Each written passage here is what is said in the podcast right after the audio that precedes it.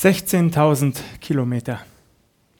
Keine Sorge, das ist nicht die Länge unserer nächsten Maiwanderung, weil sie jetzt zweimal ausfallen musste.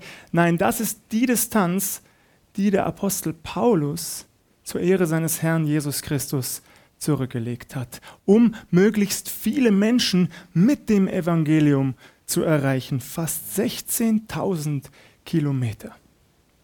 Für uns moderne Menschen von heute klingt das erst einmal noch gar nicht so viel. Habe ich recht? Immerhin haben wir durch technische Errungenschaften nicht nur Autos zur Verfügung, sondern auch ICEs oder sogar Flugzeuge. Ich habe einmal ein bisschen recherchiert. Ein modernes Passagierflugzeug legt je nach Typ und Wetterverhältnissen zwischen 700 und 1000 Kilometern pro Stunde zurück. Das bedeutet, dass wir diese 16.000 Kilometer im Idealfall in 16 Stunden zurücklegen könnten.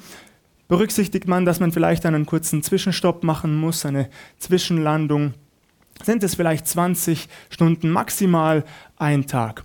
Und das Ganze sogar auf relativ bequeme, komfortable Art und Weise. Für Paulus war so etwas undenkbar. Er hatte kein eigenes Auto, er konnte auch keinen Mietwagen leihen, er hatte keinen Bahnhof vor der Tür oder in der nächsten Ortschaft, wo er in den ICE hätte steigen können. Es gab keine Flughäfen. Nein, Paulus legte diese Strecke vermutlich überwiegend zu Fuß zurück. Bestenfalls auf einem Pferd oder auf einem Maultier, manche Distanzen auch mit dem Schiff. Doch auch hier handelt es sich nicht um ein luxuriöses Kreuzfahrtschiff, so wie wir das heute kennen, mit Außenkabine und Vollpension oder noch besser All-Inclusive, wo man bis spät in die Nacht auch kostenlos alle möglichen Getränke zu sich nehmen kann. Nein, bei Paulus waren es zwar stabile, aber doch sehr einfache Schiffe äh, im Vergleich zu heute natürlich, aus Holzplanken gezimmert, mit Teer verpecht und wasserdicht gemacht. Paulus berichtet im 2. Korintherbrief Kapitel 11 auch davon, dass er dreimal Schiffbruch erlitt. Doch kein Preis war ihm zu hoch, kein Weg zu weit für seinen Herrn Jesus Christus. Das war allerdings nicht immer so. Viele von uns kennen seine Geschichte wir wissen um seine Vergangenheit. Paulus ist nicht in einem christlichen Elternhaus aufgewachsen, so wie einige von uns. Paulus war nicht christlich sozialisiert. Im Gegenteil, er lebte streng nach dem jüdischen Gesetz. Er war Pharisäer. Sein Beruf war, so könnte man es tatsächlich formulieren, zunächst einmal der des Christenverfolgers. In Apostelgeschichte 8, Vers 1 erfahren wir, dass Paulus dabei stand, als Stephanus gesteinigt wurde. Stephanus, der erste Märtyrer der Christenheit. Paulus stand dabei, er beobachtete die Szene und hatte Freude daran. Er fand Gefallen daran, berichtet uns die Bibel. Anschließend macht er sich selbst auf den Weg, um möglichst viele Nachfolger Jesu gefangen zu nehmen, sie vor den Hohen Rat nach Jerusalem zu bringen, sie ins Gefängnis zu werfen, vielleicht sogar töten zu lassen. In 1. Korinther 15, Vers 9 und Galater 1, Vers 13 lesen wir, dass das Ziel des Paulus war, die Gemeinde Jesu zu zerstören, zu vernichten, auszurotten, dem Erdboden gleichzumachen. Das war seine Motivation. Er wollte nicht, dass die Gemeinde Jesu existiert, geschweige denn sich immer weiter ausbreitet. Doch auf einer seiner Reisen geschieht etwas ganz Fantastisches. Jesus Christus selbst, unser Herr, er begegnet Paulus und fortan nimmt sein Leben eine unerwartete Wendung. Paulus vollzieht eine 180-Grad-Kehrtwende durch die Kraft Jesu. Er wird verändert durch Jesus Christus, durch den Heiligen Geist, der ihn erfüllt. Aus einem einstmals leidenschaftlichen Christenverfolger wird ein leidenschaftlicher Missionar. Aus meiner Sicht nicht nur der leidenschaftlichste und bekannteste Missionar der antiken Welt, sondern vermutlich sogar der bekannteste Missionar und Gemeindegründer bis heute. Wir kennen die Redewendung vom Saulus zum Paulus werden. Das trifft bei Paulus nur bedingt zu, insofern, dass er diese beiden Namen beide weiterhin führt, aber das nur nebenbei. Also im jüdisch-hebräischen Kontext nennt er sich selbst immer wieder Saulus und im römisch-griechischen Paulus. Nichtsdestotrotz trifft natürlich zu, dass er eine radikale Lebenswende vollziehen konnte durch Jesus Christus. Sein Ziel war also, Menschen für Jesus zu erreichen, zu ihm einzuladen, aber darüber hinaus auch, dass Menschen im Glauben wachsen, dass sie fest werden, standhaft bleiben im Glauben. Dazu besuchte er immer wieder zahlreiche Gemeinden und verfasste etliche Briefe. Mit einem davon wollen wir uns heute Vormittag und auch in den kommenden Wochen vermehrt beschäftigen. Der erste Korintherbrief. Ich beginne heute Morgen mit 1. Korinther 1 ab Vers 10. Ich ermahne euch aber, Brüder und Schwestern, im Namen unseres Herrn Jesus Christus, dass ihr alle mit einer Stimme redet. Und lasst keine Spaltungen unter euch sein, sondern haltet aneinander fest in einem Sinn und in einer Meinung. Denn es ist mir bekannt geworden über euch, meine Brüder und Schwestern, durch die Leute der Chloe, dass Streit unter euch ist. Gleich zu Beginn seines ersten Korintherbriefes spricht Paulus an, dass es zu Streitereien in der Gemeinde in Korinth gekommen ist, die offensichtlich die Gemeinde zu spalten drohten. Deswegen wendet er sich sofort an die dortigen Geschwister, an die Brüder und Schwestern im Herrn und er sagt ihnen, lasst keine Spaltungen unter euch sein, sondern haltet aneinander fest in einem Sinn und in einer Meinung. Was bedeutet das? Das bedeutet nicht, dass wir nicht über die Bibel ins Gespräch kommen dürfen, über einzelne Verse oder ganze Abschnitte. Das bedeutet nicht, dass es auch einmal zwei verschiedene Auslegungen geben kann, die beide mehr oder weniger plausibel sind. Das bedeutet zunächst einmal, und das ist das Allerwichtigste in der Gemeinde Jesu, dass man sich immer wieder gemeinsam auf das Fundament des Glaubens besinnt auf die gemeinsame Mitte unseres Glaubens und das ist unser Herr Jesus Christus. Wo eine Gemeinde das tut, wo sie sich immer wieder miteinander auf Jesus konzentriert, ihren Blick auf ihn fokussiert, da kommt es nicht so leicht zu Streit. Da kommt es schon gar nicht so leicht zu Spaltungen. Da bleibt man gemeinsam unterwegs, liebevoll, respektvoll und vor allem bereit dazu, sich von ihm immer mehr verwandeln zu lassen in sein Bild. Bereit dazu, sich durch den Heiligen Geist korrigieren zu lassen. Wo immer diese Offenheit in einer Gemeinde Jesu besteht und gewährleistet ist, da kommt es praktisch nicht zu Streit oder gar zu Spaltung. Spaltung droht erst da, wo Einzelne oder ganze Gruppen für sich in Anspruch nehmen, schon alles zu wissen wo sie rechthaberisch und arrogant sich über andere erheben, wo sie eben nicht mehr bereit dazu sind, auch auf den Bruder oder die Schwester zu hören und sich durch den Heiligen Geist korrigieren zu lassen. Das darf uns als Vorbild dienen, bleiben auch wir fokussiert auf unseren Herrn Jesus Christus. Er ist das Fundament unseres Glaubens, der Anfänger und Vollender unseres Glaubens, sagt die Bibel. Noch etwas ist wichtig in diesen ersten Versen, die ich vorgelesen habe. Paulus legt seine Quellen offen. Er spricht von den Leuten der Chloe. Nun wissen wir weder, wer diese Chloe war, noch wer die Leute der Chloe waren. War sie vielleicht ein Mitglied der korinthischen Gemeinde? Oder ein Mitglied der Gemeinde in Ephesus oder einer anderen umliegenden Gemeinde dort? Wir wissen es nicht. Das ist für uns heute nicht mehr rekonstruierbar. Waren die Leute direkte Angehörige von ihr? Söhne, Töchter? oder Knechte und Mägde. Wir wissen es einfach nicht. Das ist auch nicht das Entscheidende. Das Entscheidende an dieser Stelle ist, dass Paulus seine Quellen offenlegt, dass er transparent macht, von wem er das gehört hat. Und das, ihr Lieben, ist wichtig, auch für uns heute. Streit entsteht meistens da, wo man übereinander spricht und nicht miteinander.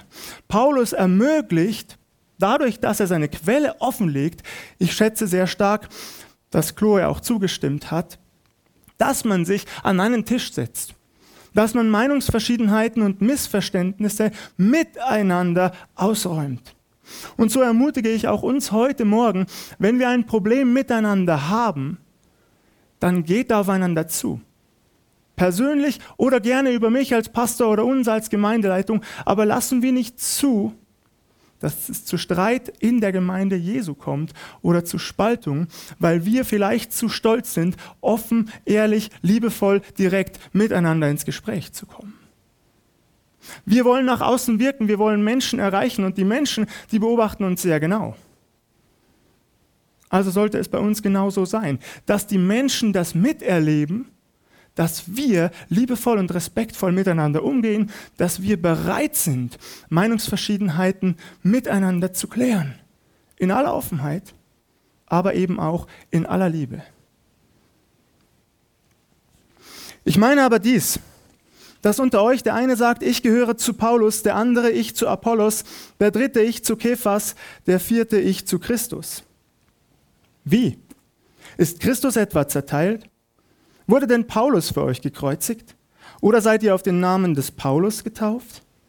Ich danke Gott, dass ich niemanden unter euch getauft habe, außer Crispus und Gaius, damit nicht jemand sagen kann, ihr wäret auf meinen Namen getauft. Ich habe aber auch Stephanas und sein Haus getauft, sonst weiß ich nicht, ob ich noch jemanden getauft habe.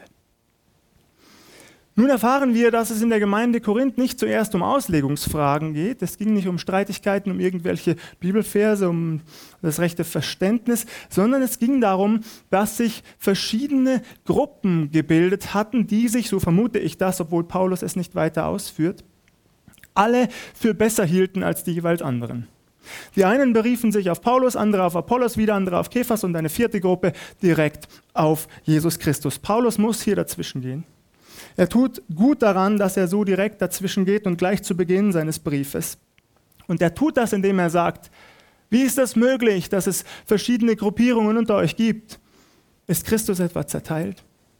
Wurde Paulus für euch gekreuzigt? Hat Kephas für euch gelitten? Hat Apollos sein Blut für euch vergossen? Keiner dieser Männer, so wichtig sie für die Gemeinde Jesu in den Anfängen auch gewesen sein mögen, hat das getan, was Jesus Christus getan hat für seine Gemeinde. Ihr Lieben, nur Jesus ist es wert, dass wir auf ihn blicken, dass wir ihm danken für das Opfer, das er gebracht hat. Auch das ist wichtig für uns heute. Wir dürfen uns Vorbilder nehmen, Vorbilder im Glauben. Ihr dürft einen beliebten Prediger haben, das habe ich auch. Ihr dürft eine beliebte Lobpreisband haben, die euch mehr gefällt als andere. Das ist nicht das Problem. Problematisch wird es erst da, wo dieser Prediger oder diese Lobpreisband auf einmal höher steht, mehr Gewicht bekommt in eurem Leben als Jesus selbst. Denn das darf nicht sein. Machen wir uns bitte eines bewusst, ihr Lieben. Das Werk Jesu Christi, es wird immer weitergehen, so lange, bis er eines Tages wiederkommt, unabhängig von noch so berühmten Persönlichkeiten der Kirchengeschichte. Paulus wurde abberufen. Petrus wurde abberufen. Apollos wurde abberufen.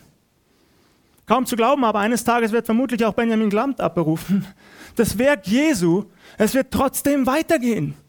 Denn Jesus wird immer Menschen finden, die ihm dienen wollen, die ihm Ehre machen wollen, die ihn groß machen wollen, die sein Wort verkündigen wollen. Es geht immer nur um Jesus Christus. Das macht Paulus hier klar. Nicht Paulus ist gestorben für euch. Jesus ist gestorben am Kreuz für euch. Ihr seid auch nicht auf den Namen des Paulus getauft. Überschrieben seid ihr in eurer Taufe dem Herrn Jesus Christus geworden. Auf seinen Namen seid ihr getauft. Auf den Namen des Vaters, des Sohnes, des Heiligen Geistes seid ihr getauft. Sein Eigentum seid ihr geworden. Nicht Paulus gehört ihr, nicht Apollos gehört ihr, nicht Kephas gehört ihr. Christus allein ist euer Herr. Paulus bekräftigt das noch einmal, indem er sagt, Gott sei Dank, das sind natürlich meine eigenen Worte, habe ich gar nicht so viele Leute getauft. Er zählt nur drei namentlich auf und fügt dann noch das Haus des Stephanas an. Das tut er, um noch einmal zu verdeutlichen, ich habe nur wenige Leute getauft, ihr könnt euch also gar nicht auf mich berufen. Die Zahl ist so gering, ihr könnt euch gar nicht auf mich berufen. Schaut auf Jesus. Denn Christus hat mich nicht gesandt zu taufen, sondern das Evangelium zu predigen, nicht mit weiser Rede, auf das nicht das Kreuz Christi zunichte werde. Ich habe es nicht überprüft, aber ich kann mir vorstellen, dass manche Theologen in diesem Vers eine gewisse Geringschätzung des Paulus für die Taufe herausgelesen haben. Das glaube ich allerdings nicht. Wie sollte das auch gehen? Ihr Lieben, wie sollte das gehen? Wie sollte ein Paulus, der an anderen Stellen, hauptsächlich in Römer 6, so fantastisch über die Taufe und über die Symbolik der Taufe schreibt, wie sollte er die Taufe geringschätzen? Das tut er keinesfalls. An dieser Stelle stellt er einfach nur klar und macht deutlich, dass das Taufen nicht seine vorrangige Aufgabe war. Wir hören das auch von Kephas, äh, von Petrus in Apostelgeschichte 10. Er verkündigt das Evangelium dort dem Hauptmann Cornelius und dessen Haus und gibt anschließend den Befehl, die gläubig gewordenen taufen zu lassen. Ähnlich ist es auch bei Paulus gewesen, denn das war nicht seine vorrangige Aufgabe. Seine Aufgabe ist die Verkündigung des Evangeliums. Das ist seine Berufung. Und das bedeutet, Paulus macht sich an dieser Stelle stark für Aufgabenteilung in der Gemeinde Jesu. Wie wunderbar finde ich. Manchmal ist es ja so, dass sich eine Gemeinde, die einen Pastor hat, zurücklehnt, es sich gemütlich macht. Ich sage nicht, dass das hier so ist, versteht mich bitte nicht falsch, aber es gibt solche Gemeinden, die von ihrem Pastor alles erwarten. Der Pastor ist dann so etwas wie die eierlegende Wollmilchsau, sagt man noch so, gell? Der soll alles können. Er kommt in die Gemeinde, er soll eine Begabung haben für die Lehre und die Verkündigung. Er soll ein Händchen haben für die Seelsorge, er soll die Jungen betreuen, die Alten und auch alle zwischendrin. Er soll die Öffentlichkeitsarbeit in die Hand nehmen, viel Werbung machen, möglichst alle Leute in der Nachbarschaft auch der Gemeinde besuchen, die nicht zur Gemeinde gehören, möglichst viele Menschen zur Gemeinde bringen, viel taufen. Aber habt ihr gewusst, dass ein Pastor nicht alles kann? Nun, zufälligerweise bin ich Pastor und ich kann euch bestätigen, dass das so ist. Ich kann nicht alles, ihr Lieben. Auch ich merke, dass ich besondere Begabungen von meinem Herrn Jesus bekommen habe. Und Paulus stellt das hier klar. Es ist wichtig, dass man sich in der Gemeinde Jesu freisetzt, gegenseitig freisetzt, um die besonderen Begabungen, die man hat, auch zur Ehre des Herrn ausleben zu können. Und das bedeutet für uns ganz konkret, dass wir uns immer wieder fragen, wo bin ich begabt? Was erwartet mein Herr Jesus von mir? Wo kann ich mich einbringen in seine Gemeinde zu seiner Ehre und zum Wohle der Menschen? Vielleicht legt dir Jesus heute aufs Herz, wo du diese Predigt hörst, dass du eine Obdachlosenarbeit startest oder eine Arbeit für sozial schwächer gestellte Familien hier in der Stadt. Und dann tu genau das und setz andere frei für die Begabungen, die sie haben. Vielleicht bist, hast du ein Händchen und ein Feingefühl, ein feines Gespür für Menschen, dann geh in die Seelsorge und setz andere frei für die Begabungen, die sie haben, um das Reich Gottes groß zu machen in der Stadt, in der Region, um Jesus groß zu machen. Hier sind wir in der Verantwortung, uns immer wieder zu fragen, wo will Jesus mich haben? Welchen Dienst kann ich tun, damit andere mehr Freiraum haben, um ihre Begabungen zu leben? Nichts anderes sagt Paulus hier seine besondere Berufung ist, das Evangelium zu verkündigen. Und das tut er nicht mit weiser Rede, auf das nicht das Kreuz Christi zunichte werde, denn das Wort vom Kreuz ist eine Torheit denen, die verloren werden, uns aber, die wir selig werden, ist es Gottes Kraft. Paulus verkündigt das Evangelium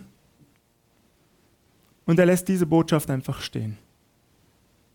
Er verändert sie nicht, er ergänzt sie nicht, er wählt keine weisen Worte, drückt sich nicht rhetorisch geschickt aus, so wie das vielleicht die Griechen erwarteten, gerade die griechischen Philosophen. Nein, Paulus predigt das Kreuz Jesu Christi in aller vermeintlichen Torheit. Das, was Jesus dort getan hat, das macht er groß. Das malt er den Menschen vor Augen. Den Juden ein Ärgernis und den Griechen eine Torheit, so formuliert er es ein paar Verse weiter. Doch das ist ihm völlig egal, denn er weiß, die einzige rettende Botschaft für die Menschen dieser Welt ist genau das, dass Jesus am Kreuz starb und am dritten Tage auferstand. Paulus verändert diese Botschaft nicht. Er versucht sie auch nicht den Menschen in besonderer Weise zu erklären, sie durch schöne Worte zu überreden, sie mit Worten gefangen zu nehmen, könnte man sagen. Nein, er predigt das in aller Einfachheit und lässt das stehen. Ihr Lieben, und das gilt für uns bis heute. Bis heute gibt es Menschen, die das in Frage stellen. So viele gebildete Menschen, die mich fragen, ja, gibt es keine andere Lösung für Gott als diese? Gibt es keine andere für den allmächtigen Gott als diese blutrünstige? Ihr Lieben, die Bibel sagt in Hebräer 9, Vers 22, es gäbe keine Vergebung ohne Blutvergießen. Kann ich diese Botschaft verstehen, mit meinem Verstand erfassen? Ich sage es euch ganz ehrlich, niemals zu 100 Prozent. Aber eines kann ich, ich kann sie mit meinem Herzen dankbar und staunend annehmen und glauben. Das kann ich. Ein wenig kann ich sie erklären.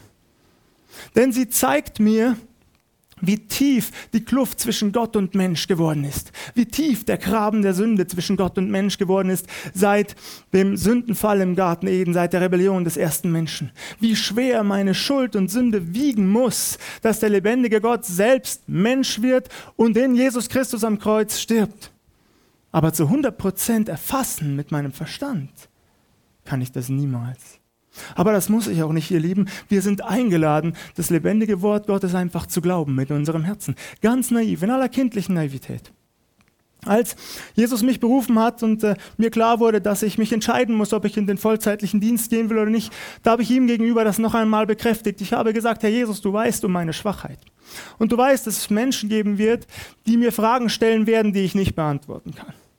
Es gibt so viele Menschen, die weitaus intelligenter sind als ich.